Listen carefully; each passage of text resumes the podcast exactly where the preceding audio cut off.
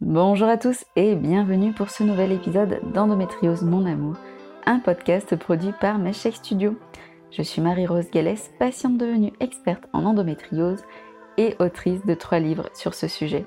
J'utiliserai ici le féminin générique, même si je rappelle que l'endométriose peut toucher les hommes trans comme les hommes cis.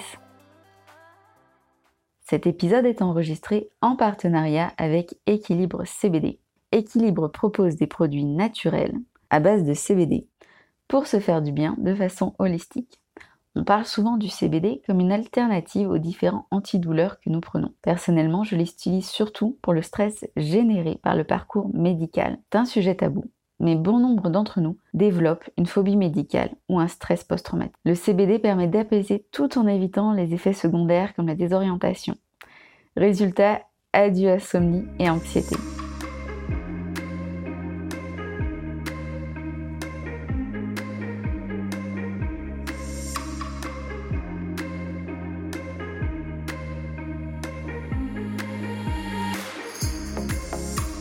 Dans ce neuvième épisode, je vous parlerai de cette charmante bébête qui nous tarabiscote depuis près de deux ans maintenant.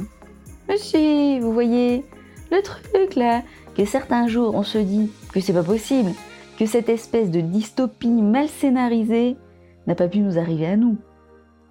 On a dû s'endormir devant le téléfilm catastrophe de l'après-midi sur TF1. Ce n'est pas possible autrement. J'ai nommé notre ennemi juré le Covid. Souvenez-vous, nous commencions le mois de sensibilisation à l'endométriose 2020 quand soudainement, plus rien. Le néant total. Toute activité, ou presque, avait cessé.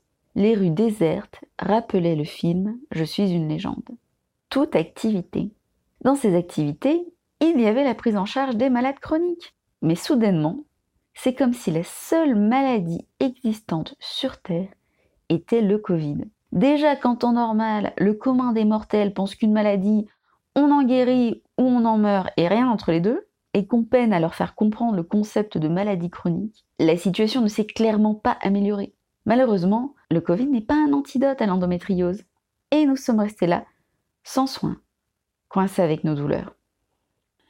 La première conséquence du confinement a été l'annulation sans report de tous les rendez-vous médicaux et paramédicaux. Cela a d'abord eu des conséquences physiques, puisque ces rendez-vous sont ceux qui permettent de réduire la douleur et de vivre le mieux possible au quotidien. En plus de ces douleurs éreintantes, il y avait le stress à gérer. Certes, nous étions 7 milliards d'êtres humains à être profondément angoissés à ce moment-là.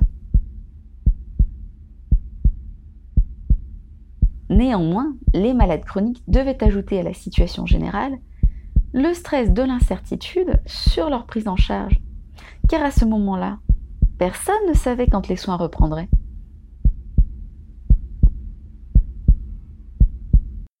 C'est comme si une multitude de chronomètres s'était déclenchée. Je tiens un maximum tant de semaines sans voir l'ostéopathe, et j'en suis déjà aux trois quarts. Il me reste qu'un mois de traitement, et l'ordonnance n'est pas renouvelable. Sonia craignait de ne pas voir le bout de cette crise. Pour Charlotte, c'était un torrent d'émotions, entre colère et larmes de désespoir. Il n'est pas facile de rester stoïque, de prendre sur soi, alors que l'on voit son état physique se dégrader de jour en jour, sans savoir jusqu'où, faute de prise en charge, comme souligne Madeleine. Voilà comment Bérangère s'est sentie abandonnée. Julia a aussi connu cette usure, mais a tenu le coup. Car après tout, les endométriosiques sont des guerrières.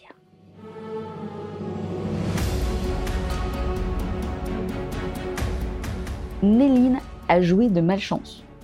Le confinement a été décrété quelques jours après son diagnostic. Elle est ainsi restée sans réponse à la multitude de questions qui nous assaillent lorsque le diagnostic tombe. Elle a fait hémorragie sur hémorragie en raison du stérilet en cuivre qu'on a pu lui retirer et les douleurs neuropathiques se sont installées. Au niveau psychologique, ce fut le double choc. En apprenant qu'elle était malade, mais qu'on la laissait sans prise en charge. Certaines parmi vous ont connu les boîtes de médicaments qui viennent être vides. Aux journaux télévisés que nous regardions tous en boucle, on disait qu'une vieille ordonnance pouvait suffire, mais Julia s'est vue refuser le renouvellement. Elle s'est sentie oubliée au milieu de cette crise. Sans médicaments, Charlotte souffrait tellement que cela lui causait en plus des migraines et des vomissements. J'ai failli connaître cela aussi. Je me revois encore tremblante, suppliant à la pharmacie qu'on me renouvelle mon médicament contre les douleurs neuropathiques. Si ce médicament m'a d'une grande utilité, ce n'est pas un simple cachet, un oubli, et j'étais bonne pour non seulement retrouver ces douleurs qui ne m'avaient clairement pas manqué, mais aussi me retrouver en état de manque, comme dans un remake de Transporting. Après quelques manipulations sur son logiciel, la pharmacienne m'a délivré mon médicament. Mais cela m'a beaucoup affecté psychologiquement. Je me suis rendu compte que la, jolie petite vie que j'ai réussi à me construire, eh bien, elle est fragile.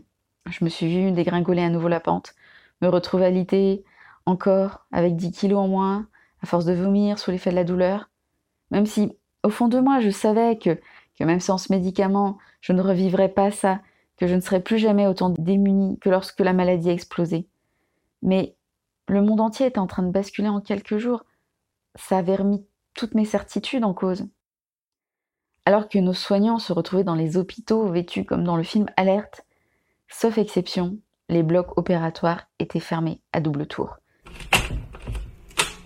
Un certain nombre parmi vous ont été concernés, et cela n'a pas été sans conséquence. Vous doutez bien que si ces opérations chirurgicales étaient programmées, c'est qu'elles étaient nécessaires. Dès lors, certaines ont vu leurs symptômes s'aggraver, comme Sonia qui tentait de faire taire les douleurs à coups de morphine. Je précise que ces douleurs étaient épuisantes ou vous avez compris? Ouais, vous avez compris. Si tous les cas ne voient pas l'endométriose se multiplier comme si le corps était une machine infernale à produire l'endométriose, vous vous doutez bien que dans de tels cas, ça ne s'est pas bien terminé. C'est le cas de Céline, c'est le cas de Charlotte. Et c'est aussi le cas de Bérangère, car cette crise lui a coûté son rein, certainement perdu, faute d'une prise en charge à temps. Aujourd'hui, elle y réponse avec colère, et nous la comprenons. Dans de telles conditions, difficile de garder le moral. Julie a connu un grand moment de désespoir, se disant que cette opération n'aurait jamais lieu. L'attente dans la douleur était interminable. Sans oublier l'incertitude pour ses études, car comment poursuivre le moindre cursus dans cet état? Madeleine s'est retrouvée isolée dans sa colocation, fatiguée, démoralisée, terrifiée à l'idée de ne pas être prise en charge. L'effondrement psychologique s'est abattu sur Charlotte, comme la maladie l'avait fait auparavant. Vous vous souvenez euh, de Néline au début de l'épisode? Eh bien, la suite de son épopée ressemble toujours à une sitcom, avec des péripéties abracadabrantes. Alors qu'elle décroche son opération, bim, positive. Pas son attitude, non, son test PCR. Plus tard, les blocs sont saturés en raison des reprogrammations. Au final, entre la date initiale et l'opération effective, il se sera écoulé 5 mois. 5 mois au cours desquels elle a frôlé la torsion ovarienne et perdu deux périodes d'essai au travail, car trop mal en point. Il n'aura pas été facile de faire passer son dossier, car à cette époque-là, les reports successifs avaient rendu beaucoup de cas urgents, et ce, dans toutes les maladies. Or, même en tournant à plein régime, les blocs opératoires et les chirurgiens ne pouvaient tout absorber d'un coup. À cette dégradation généralisée de l'état de santé physique s'est ajoutée la dégradation de la santé mentale. Rappelons que l'endométriose, avec son impact sur tous les pans de notre vie et l'incompréhension de nos proches, n'est déjà pas idéal pour le moral. Si en plus vous ajoutez une crise sanitaire digne d'Hollywood, mélangez le tout et bim, vous obtenez un cocktail Molotov. Le stress entraîne des réactions inflammatoires dans le corps, qui est pas franchement idéal quand on souffre déjà d'une maladie inflammatoire. À cela s'est ajouté les insomnies. Déjà que la douleur épuise, si en plus on ne peut pas reprendre des forces parce que le monde est en train de s'écrouler, ça devient vraiment compliqué. Et quoi de mieux pour oublier tout cela qu'un plateau repas avec du gras, du sucre et de l'alcool? Ah, ah, attendez, on me souffle dans l'oreillette que cela peut revenir à jeter de l'huile sur le feu.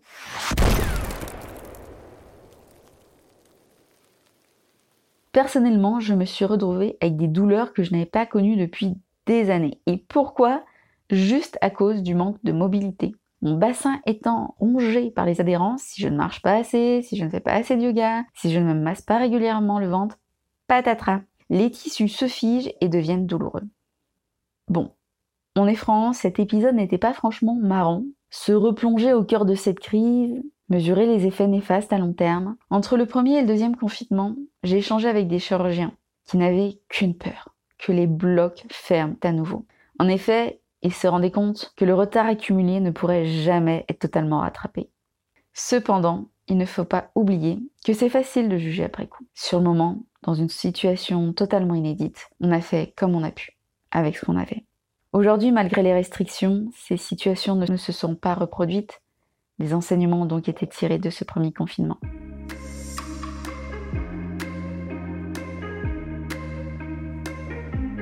Voilà, c'est fini pour aujourd'hui. Merci à Andonéline pour ses péripéties. On est heureux d'apprendre qu'aujourd'hui elle va mieux. Je vous invite à vous abonner au podcast sur les plateformes d'écoute et à mettre des étoiles ainsi que des avis sur Apple Podcast. On se retrouve le mois prochain pour un nouvel épisode. N'hésitez pas à me suivre sur les réseaux sociaux pour ne pas manquer sa sortie. Prenez soin de votre santé.